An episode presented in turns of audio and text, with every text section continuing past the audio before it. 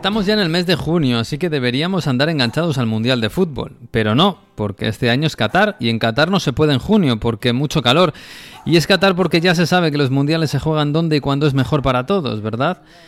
El caso es que el mes de junio es el mes de los mundiales y el 17 de junio es el día en que se jugó el partido del siglo, el mejor partido de la historia de los mundiales. Y fue en el Estadio Azteca de México en 1970.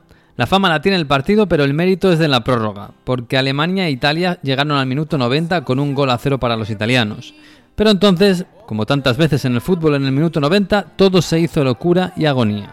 Alemania empató en el tiempo añadido, no había más cambios. Beckenbauer tenía el hombro dislocado y se vendó el torso para seguir sobre el campo. Italia había cambiado a Mazzola para defender y ahora debía atacar porque Alemania en los penaltis no era un buen enemigo, con Sepp Mayer al arco. Los minutos pesaban y la altura también. A 2.000 metros sobre el nivel del mar, las piernas dieron para 5 goles y un espectáculo sensacional. Italia venció por 4 goles a 3 y pasó a la final contra Brasil. La final la perdería sin remedio, incapaz de recuperarse del esfuerzo, y en el Estadio Azteca se grabó una placa de agradecimiento a las elecciones de Italia y Alemania, protagonistas del partido del siglo. Solo dos personas más han grabado sus nombres en el legendario Estadio Mexicano. Maradona, autor del gol del siglo a Inglaterra en 1986, y Arlindo dos Santos, quien marcó el primer gol en aquel césped en 1966.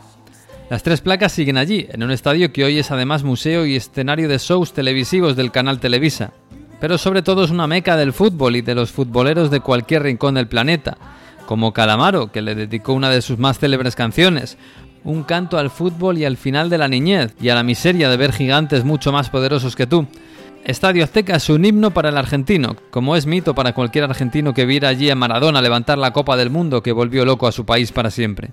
El estadio se edificó mucho antes, para los Juegos Olímpicos del Black Power, que levantaron los puños también en su césped. El nombre lo puso Antonio Vázquez Torres, un señor de León, querétano, que envió una carta como tantos mexicanos y fue elegido entre miles para bautizar al coloso. Se le invitó a las ceremonias de apertura y se le cedió dos asientos para los siguientes 99 años. Desde entonces los Juegos de México y dos finales del Mundial de Fútbol, conciertos de U2, Elton John o Bumburi, visitas del Papa y culebrones mexicanos. Hoy es una visita obligada en el DF para cualquier futbolero mitómano y para cualquier mexicano que haya vivido los últimos 60 años el único lugar en el mundo en el que Maradona y Pelé hicieron historia y fueron igual de grandes.